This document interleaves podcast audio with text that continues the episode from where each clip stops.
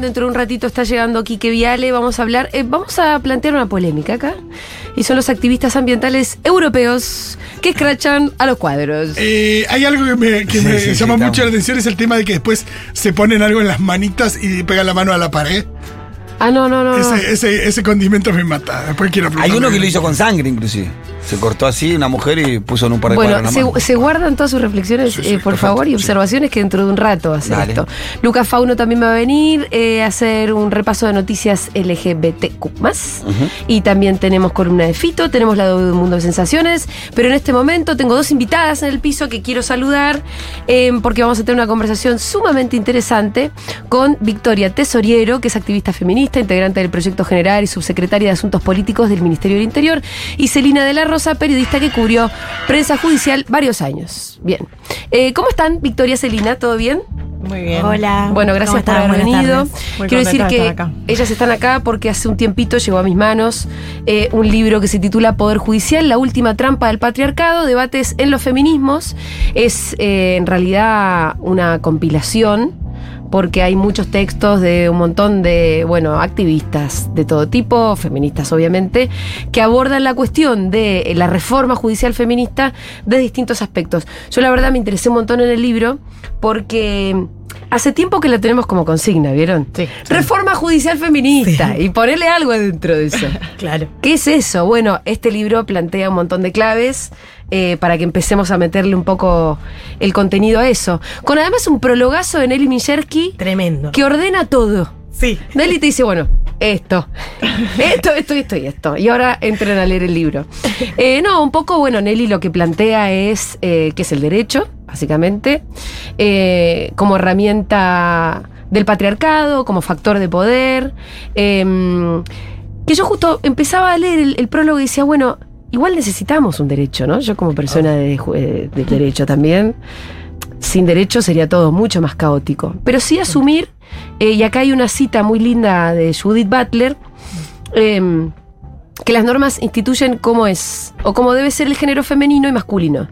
Esto plantea Judith Butler, una doble verdad, del hecho de que, aunque necesitamos normas para vivir y para vivir bien, y para saber en qué dirección debería transformarse nuestro mundo social, también estamos constreñidos por normas que a veces nos violentan y a las que debemos oponernos por razones de justicia social. Entonces, esto, entender que necesitamos las normas, pero hasta ahora, ¿cuáles son esas normas? Y también después lo que Nelly plantea en el prólogo, yo ahora ustedes hablan, ¿eh? pero para, para ordenar un poco todo, es que nuestro sistema normativo es bastante completo, ¿no? Que hace tiempo tenemos un montón de leyes que van en la dirección, en una dirección mucho más feminista, más igualitaria, pero que el Poder Judicial no le hace justicia a ese marco normativo que bastante bien estamos. Entonces, cuando decimos más leyes de no sé qué, bueno, primero empecemos a ver si las cumplimos o no, ¿no? Bueno, les Eso, quiero. perdón, se dice sí, en muchos ámbitos. sí, total, total. Eh, que, que la ley está, el tema es eh, reglamentarla, aplicarla. Sí, sí. Y con esa perspectiva, ¿no? No quiere decir que el, que el derecho no, no sea como en, en su totalidad, como lo decíamos hace un ratito, patriarcal, pero sí que han habido normas y que todavía falta un poder judicial que empiece a dar cuenta de esas normas y empezar a transformar, bueno, la realidad, ¿no? En definitiva. A partir de, de, mm, de qué voluntad es que surge, para empezar, la idea de este libro.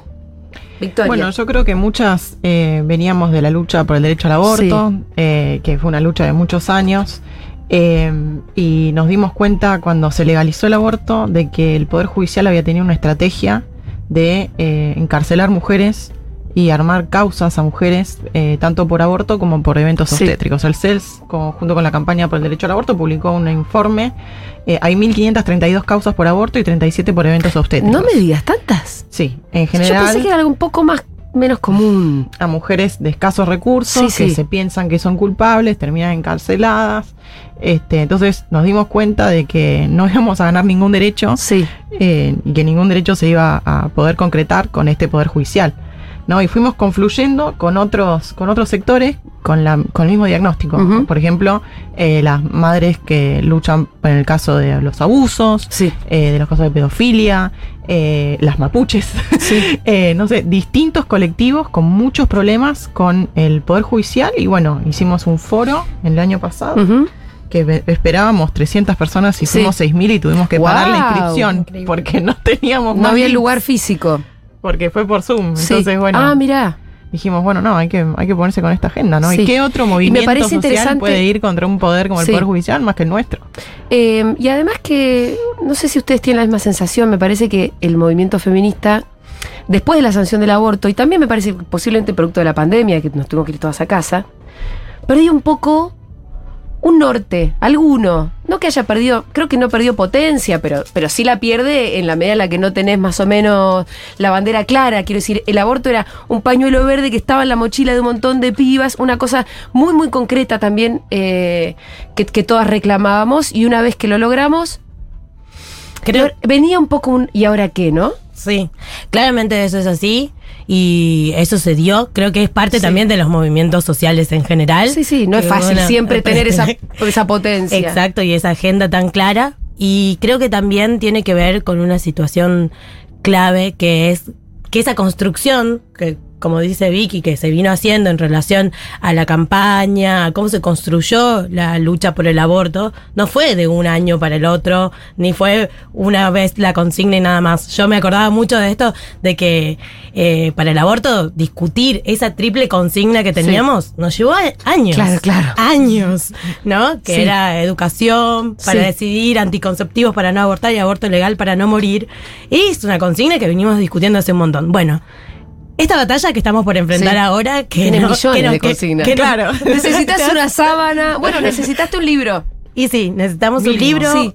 Es que- difícil de sintetizar difícil. en una consigna, en un pañuelo, Total. como ¿no? En un- Algo o en un proyecto. Sí. O en un proyecto. En un No hay una sola, una No. sola forma en que vamos a llegar a reformar todo un sistema judicial que además atraviesa todas las provincias. Y algo que para mí me parece Sí. clave eh, es entender que esto nos atraviesa a toda la sociedad. Entonces, si bien el puntapié está dado en este libro por los feminismos y, los- y la discusión que vamos a tener desde los feminismos, también sobreponiéndonos a muchas diferencias, eh, pero con una consigna clave, Sí. eh, creo que hay que entender que, y creo que el proceso que vamos a hacer, un poco de concientizar, es que esta bandera, esta necesidad de la reforma judicial feminista es una bandera que tiene que tomar toda la sociedad. Sí, ¿no? ¿Y cómo se milita siendo tan compleja? ¿Y cómo se puede, se puede llegar a resumir de alguna manera?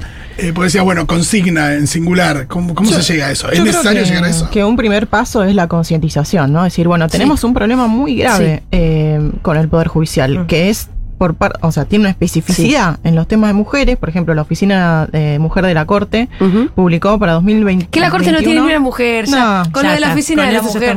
De los 231 víctimas de femicidio, o sea, las que están peor, o sea, las que murieron, Sí. eh, solo el 10% tenía medidas de protección. O sea, solo el 10% había accedido a una medida Sí. judicial.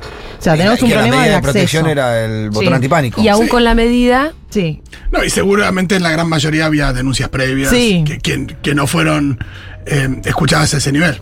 Eh, y después, bueno, la falta de capacitación, de la falta de implementación de la ley Micaela en el Poder Judicial, que también nos da como resultado sentencias misóginas, eh, descreimiento de los testimonios de, de las mujeres y de las diversidades.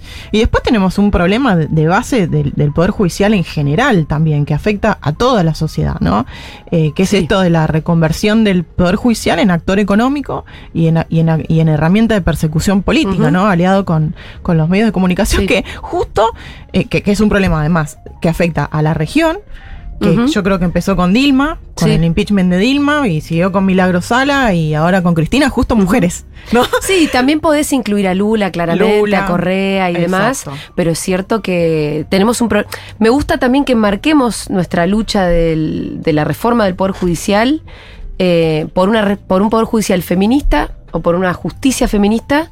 Dentro de esto, como lo decías vos, el gran problema que tenemos con el Poder Judicial como parte de eh, una casta privilegiada, muy poco democrática, que persigue este, a, los, a los líderes populares que, que plantean transformaciones que tocan esos Sí, privilegios. que se defiende corporativamente frente Sí. a cualquier tipo de. Sí. Los medios le ponen embate, Sí. pero la palabra es cuestionamiento, ¿no? Exacto. No, el único poder que no se renueva, ¿no? Porque lo hablábamos con Mariana Carvajal el otro día. Decía, bueno, ¿cuál es el problema? ¿Por qué no se incorpora la perspectiva de género? Bueno, porque es un poder que no se Sí. renueva. Sí, son unos Es viejos chotos. Sí, son unos viejos Claro, chotos, que, es- que, lo- que son jueces hasta que se mueran, donde nunca revalidan su título, mucho menos de cara a la sociedad. ¿Por qué van a No, asumir ¿qué otras perspectivas? Claro, porque es un problema que también tiene la iglesia, por ejemplo, pero bueno, uno de la iglesia puede no, no No elegirla nada. independientemente. Y además de la, independientemente de la iglesia, ¿qué esperás? Eh, No, por eso, y no esperás nada de la iglesia y no la vas a reformar vos. No, por- esperás por lo menos que no intercedan entre en nuestros derechos, ¿no? Sí, no interfiere tanto. Pero fíjate que los problemas son similares.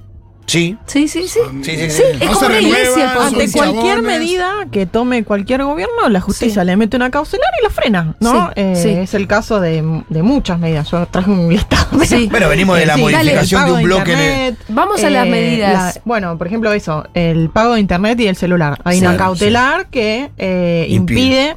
El congelamiento de precios de, de tarifas de, de Sí, internet y, y que celular. sean declarados servicios públicos. Digamos, que, Eh, esto le- que, que esto nos daría como la posibilidad de, un Estado que regule mucho más. Eh, y esto es en defensa de los amigos. Totalmente. Todo esto es en defensa de los amigos. Porque ahí viene la cuestión, creo que también entender que esto tiene que ver con una batalla, lo veníamos charlando también, que tiene que ver con una batalla cultural y que, que es desnudar, como se hizo en su momento, digamos, alrededor de Sí. los medios de comunicación, eh, desnudar que dentro del Poder Judicial hay intereses políticos y económicos. Sí. Y ellos responden a esos, a esos intereses. Y lo que están defendiendo es eso. Nos costó mucho y es una batalla que hay que darla muy fuerte y que es transversal, pero que creo que se nota, se nota eh, claramente en cada uno de los pasos que damos. Creo que como mujeres y las diversidades nos vemos como parte de la sociedad Ajá. también mucho más vulneradas Sí. al- alrededor de esto, ¿no? Y, y en eso están las cifras de cómo eh, se intercede, digamos, en relación a los femicidios, cómo no se investigan eh, los travesticidios o, o- o los transfemicidios, Em. cómo hay un juzgamiento hacia las, hacia las propias víctimas, hacia las propias, a los familiares. Entonces, hay una, todo el proceso judicial es un proceso inaccesible para las personas, Sí. que no lo entendés, el lenguaje, no hay necesidad, eh, lo hemos visto demostrado en cientos de, de sentencias que cuando quieren pueden hacerse entender claramente y pero solamente es una cuestión de voluntad política Sí, de sí, este sí, poder, sí, sí. ¿no? Sí, Por- tienen su propio lenguaje. Total. Y la gran mayoría de la población descree la, de la justicia, eso estamos de acuerdo, por diferentes razones. Porque Sí. también es cierto que descree la justicia por, por distintas razones. Eh, pero al mismo tiempo, también gran parte de la población, en estos momentos sobre todo, descree de, de la política que quiere modificar eh, a la justicia, ¿no? Hay algo ahí donde los medios juegan con esto de el embate del gobierno contra la justicia. Y imagino que, que también es, es ese discurso es permeable. Y que bueno, la, yo no estoy de acuerdo con la justicia, pero tampoco creo que estoy de acuerdo con eh, que la política quiera, quiera tener algún tipo de intermisión ahí. Eh, no sé cómo se sale de eso. Sí, tr- tratan de embarrarlo. Sí. Tratan de embarrarlo y ponerlo como si fuera esta bandera una bandera que corresponde a un solo sector político, Totalmente. ¿no?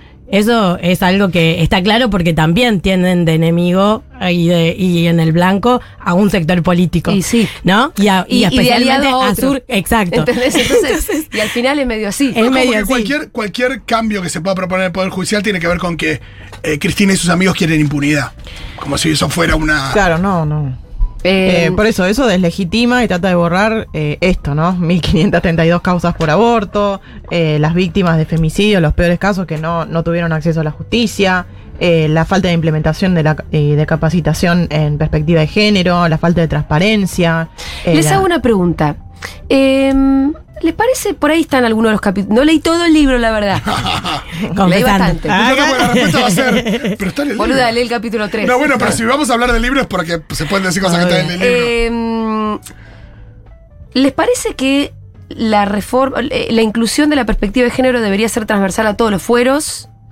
Eh, ¿O habría que tener, o tiene algún asidero la idea de tribunales específicos Sí, es para cuestiones discusión. de género? No, no creo que esté Está en discusión. Sí, está en ¿Hay algún capítulo que aborde la discusión? Eh, yo ¿O en creo el que foro sí, se abordó transversaliza, sí, sí, Mm. se abordó, se abordó. Si necesitamos tribunales específicos o si deberíamos tener O las dos cosas. transversalización o las dos cosas. Sí. Sí.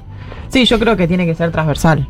Eso sin ninguna duda, porque obviamente que vos tenés, no sé, un problema de una mujer trabajadora Claro. y esa causa recae en los juzgados eh, laborales y tal vez también necesitas una perspectiva de género por parte del juez y entonces, bueno, Sí, y no solamente para las personas que tienen que acceder, ¿no? Sí. Pensemos también en el poder hacia adentro, ahora que estaban recordando que es el día de las trabajadoras y los trabajadores judiciales, claramente dentro de la del poder Sí. del judicial y de su esfera, digamos, no hay perspectiva de género alrededor de sus propias Claro, trabajadoras. para adentro. ¿No? Para adentro. No, ¿qué y so- no, sé, no solamente que no hay, sino que hay una hay claros ataques de violencia Sí. simbólica y también casos muy renombrados, digamos, en relación a acoso, digamos, o sea, la verdad que Sí. en ese y sabes qué, sentido un es techo que- de cristal que es muy Uh, evidente. eso nota. desde Eh, ya. De desde ya. esos. Me acuerdo hace un tiempo vi un estudio, no me acuerdo si era de la oficina de la corte, de la Sí. mujer de la corte o de dónde, que mostraba cómo en las capas inferiores del Poder Judicial, empezando por la carrera, por la por el derecho. Maestranza, acá. No, la carrera de Ah, derecho. Mitad varones, mitad mujeres estudian derecho, Ah, más o sí. Y después ya, en la medida que vas eh, ascendiendo en la carrera judicial, bueno, cada vez más- menos mujeres llegan a... Sí, llegas a la corte y no hay ninguna. a- y llegas a la corte y no hay ninguna. Exacto. Eh, entonces y ahí está también totalmente trabado, ¿no? Sí, o sea, sí. el debate, como decía Fito, Sí. eh, alrededor de esta situación, ¿no? Que el debate para conseguir esa banca está trabado porque si a quién vas a poner en esa banca, como si el, Mm. como si el debate político estaría eh, obstaculizando un debate, una cuestión institucional. O sea, tener una una corte mucho más amplia, con perspectiva de género y todo, es un derecho, digamos, o sea, es algo que tiene que pasar para toda la sociedad, no tiene que ser solamente, o sea, están obstaculizando por un interés político. Sí, Julia siempre menciona que también con especialistas en distintas disciplinas del derecho, eh, cuando con los pocos que son, está claro que no lo, no lo No hay. No, no, no, son Hasta cuatro. eso, digo, no Lo son que las- pasa es que es muy evidente que en la- cuantos menos jueces vos tengas en la Ah, Corte más Suprema, más derpo tiene cada uno, y que si vos amplías la Corte Suprema, ese poder se diluye, y bueno, eso no lo quieren ni esos cuatro, ni sus aliados, ¿no? Los que, se los, ni los No, que es los mucho más fácil tener, comprar un, voto, digo, tener Sí. con dos personas la mitad de los votos comprados que Sin o ninguna lo que sea, digo, o alineados, si querés. Eh, A nosotros nos parece también que hay Mm. un, en la discusión de proyecto general, digamos, cómo hacer este proceso y que creo que es parte de la labor de todas y de todos, de cómo eh, transcurrir y poder llevar adelante este camino, tiene que ver con poder cuestionarnos dónde tiene que estar la justicia, a dónde tienen que estar ese poder, en los palacios y quedarse solo en los palacios, o tiene que salir también al territorio, tiene que salir a los pueblos, a, a- a los pueblos originarios, ser accesible a los pueblos originarios. O sea, como en ese sentido yo creo que tenemos mucho para transitar y que realmente los feminismos en este libro se lo plantean, como también lo plantea Butler, eh, Sí. como hay que rebelarse y ponerse como está institucionalizado el derecho, pero hay que poder usarlo como herramienta y rebelarse, ¿no? Totalmente. Entonces, la es un- invitación igual- sí. de Nelly Miñersky es esa. Sí. Se- Sentarnos a cuestionarlo, a pensarlo, a pensarlo de un lugar de que el Poder Judicial tiene que ser un Poder Judicial que también piense en el cuidado, ¿no? Que también piense en las tareas de cuidado, en una sociedad que esté pensando en cuidar a su pueblo, a su sociedad. Entonces, ¿por qué este poder está tan aislado? Tan aislado sin poder dar respuesta ni siquiera a, a lo que le corresponde, ¿no? Em, ¿Cómo organizaron la información en el libro? ¿Qué cositas concretas para ustedes son las que son más factibles? Que no son tan difíciles. No sé, por decirte, tenemos problemas de acceso a la justicia. acceso bueno. a la justicia, sí. Acceso a la ¿Cómo? justicia es, una, es algo. No es tan complicado, ¿no es cierto? No, bueno, el tema de. Hay varios proyectos para Sí. cambiar el lenguaje, para Sí. hacer el lenguaje más accesible.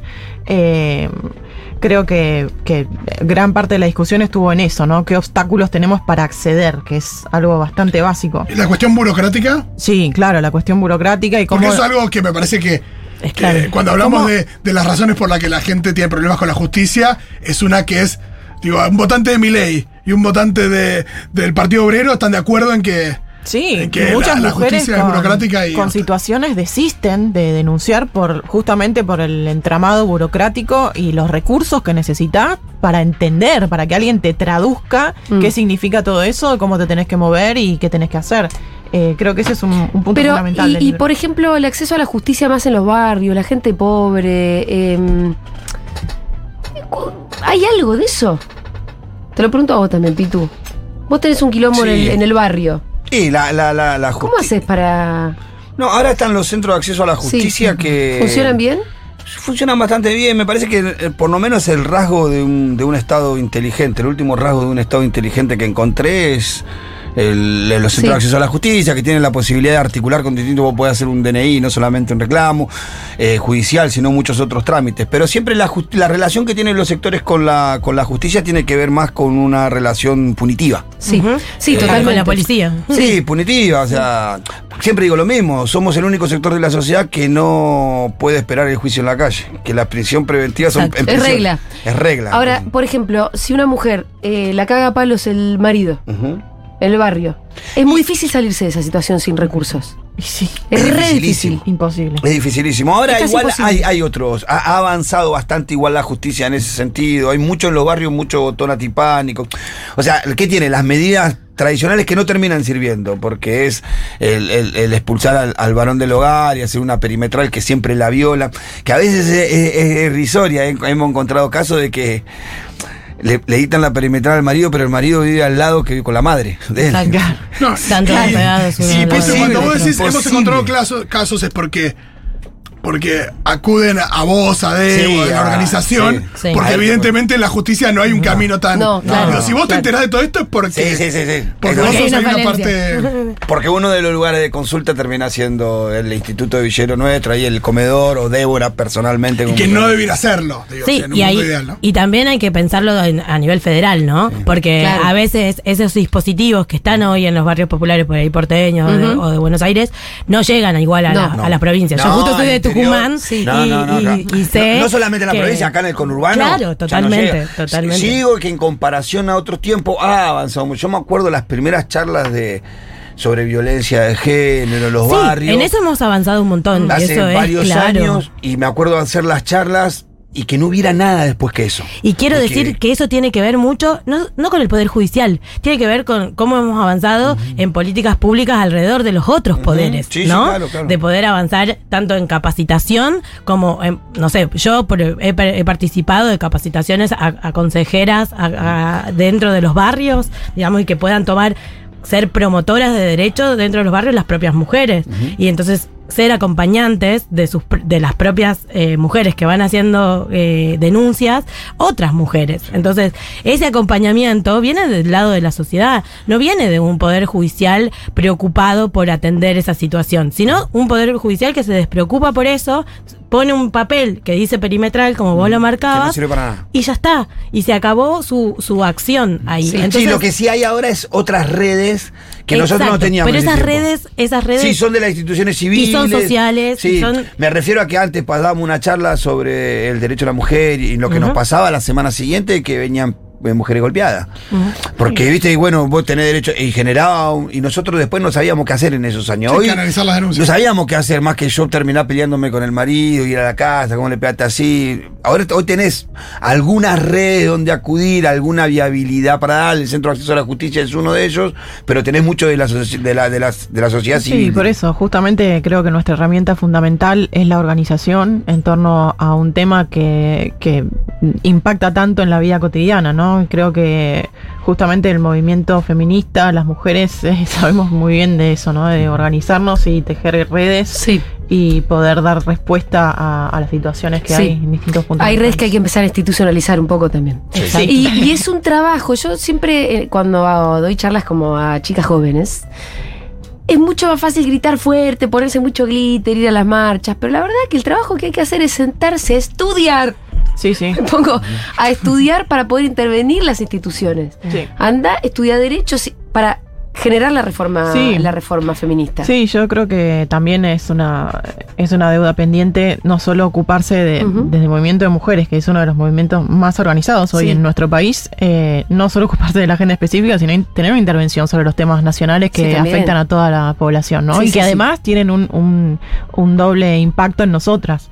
Eh, creo que ese es un desafío fundamental. Total, sin ninguna duda. Pero, pero es eso, es, es, es, es mucho trabajo. Sí. y Sí. la verdad que ponerse a pensar en la reforma judicial feminista es mucho trabajo. Sí. Hacer el diagnóstico, pensar en cuáles son las soluciones concretas que tenemos que empezar a plantear.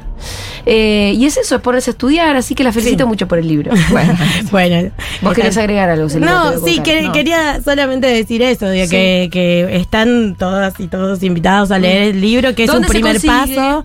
Eh, se consigue a través de editorial. Primero en la página de Proyecto General van Sí. a encontrar eh, ahí el listado de todas las librerías donde están y además lo van a encontrar eh, del editorial Cien Flores que, mm, eh, que, mm, que ellos también lo tienen en mercado, en mercado pago ahí como Mercado abierto.